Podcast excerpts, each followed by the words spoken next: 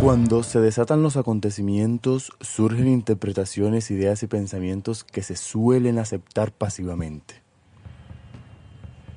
Pero siempre hay quienes sospechan, que asumen la duda como una forma de develar aquellas posibles relaciones que no vemos a simple vista. Y esta gente que sospecha y duda son importantes en cada momento histórico porque son los que permiten que las sociedades no se estanquen y no se dejen dominar por los poderes establecidos. En el episodio anterior hablamos de cómo se han utilizado armas biológicas para debilitar al enemigo. Ya lo hicieron los mongoles para tomarse Cafa y los árabes al enviar el antrax en cartas de correo. El tema es que siempre se conocen esas estrategias de forma no oficial. Es decir, eh, no se hacen públicas, sino que cuando se dan quedan ahí como una paranoia conspirativa de algunos. Pero paranoia o no, fantasía de Hollywood o no, la cosa es que casualmente la pandemia de coronavirus COVID-19 se desarrolla en medio de una coyuntura global, la guerra económica entre Estados Unidos y China. Y aquí hagamos un poquito de memoria. El 22 de marzo del 2018 Donald Trump salió con un cuentecito dentro de los muchos chistecitos con los que sale de imponer aranceles de 50 mil millones de dólares a los productos chinos, argumentando prácticas desleales eh, de comercio por parte de los chinos y además robo de propiedad intelectual. Recuerden que los aranceles son esos impuestos que se imponen eh, a un bien cuando entra a un país. Supongamos que usted va a vender yuca en Estados Unidos. Por esa venta se aplica un impuesto a nuestro país y esto lo hacen los países con el fin de obtener ingresos y además proteger las empresas internas de la competencia del extranjero. Entonces, si Estados Unidos sube los aranceles a la importación de esa yuca, usted tiene que subir los precios para poder tener las mismas ganancias que antes. Y esto puede ser negativo. Lo otro es que le tocaría producir menos yuca por ese aumento de aranceles, lo que podía llevarlo a la quiebra. Si entiende la complejidad de la cosa? Los chinos no se quedaron obviamente con los brazos cruzados e impusieron aranceles a más de 128 productos estadounidenses, entre los cuales están los de mayor exportación de Estados Unidos a China, la soya, por ejemplo. Y en mayo de ese 2018 China eh, cancela la importación de soya estadounidense. No sé si podemos utilizar la categoría muy del siglo XX de Guerra Fría para referirnos a esta situación entre las potencias. Pero al parecer se están utilizando estrategias oscuras y secretas para debilitar al otro, entonces se empieza a especular que el brote de COVID-19 es una estrategia para promover el cierre de fronteras de todos los países a los productos chinos y aislarlo del mundo. Pues ya Donald Trump empezó a llamarlo el virus chino, como una forma de estigmatización y de xenofobia. China, que ha podido ir controlando la epidemia, ha denunciado que el virus fue llevado a Wuhan por los soldados estadounidenses que participaron en los Juegos Militares en octubre. Por su parte, en Estados Unidos, al mejor estilo de Resident Evil, Tom Cotton señaló que el virus fue originado en un laboratorio de bioseguridad de Wuhan. Cosas raras hay eh, de ambos lados.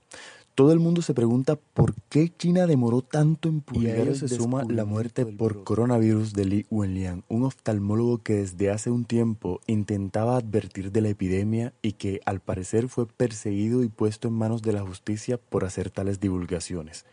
China, por otro lado, le exige a los Estados Unidos decir cuál es el paciente cero y cuáles fueron los hospitales donde se detectó por primera vez la epidemia. En medio de esta supuesta guerra, que más que todo parece una guerra mediática, ambos países buscan figurar de buena manera. China ha dado asistencia a muchos países que están colapsando por el brote del virus, mientras que Trump no toma medidas en su país para contenerla.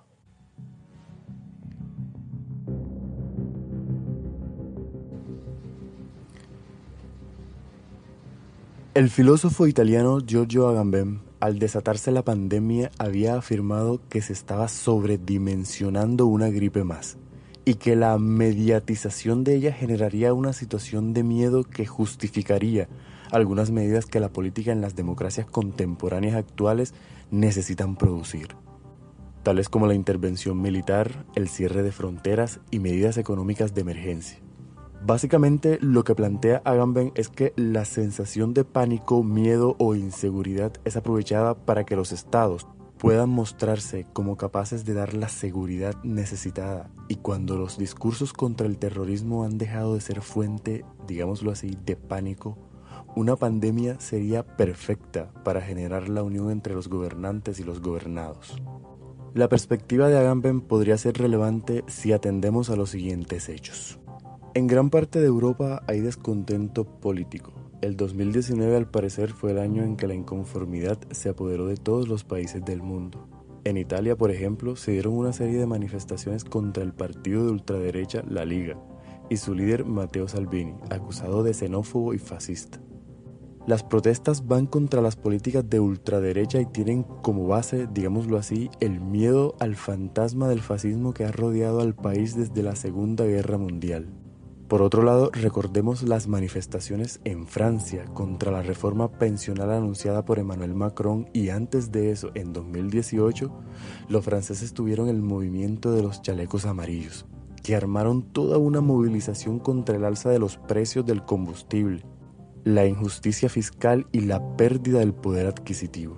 Alemania, por su parte, vivió y vive multitudinarias manifestaciones contra el cambio climático. En septiembre de 2019 manifestantes reclaman una revolución en los transportes frente al famoso Salón del Automóvil en Frankfurt. El sector, la verdad, se ha debilitado bastante, más con el descubrimiento en 2015 del motor diésel de Volkswagen, que tenía un programa que falseaba las medidas de contaminación. Por su parte, España vivió su peor crisis porque el histórico problema de identificación cultural que hay entre sus cinco reinos salió a flote. Cataluña pide independencia y se han dado manifestaciones, arrestos y demás. En Irak, en Egipto, Líbano también tienen problemas con sus ciudadanos. Y en América, el rancho ardiendo. Desde México hasta Argentina, multitudinarias manifestaciones por el inconformismo de los ciudadanos frente a las políticas de, eh, de sus gobernantes, a unas democracias que son muy débiles.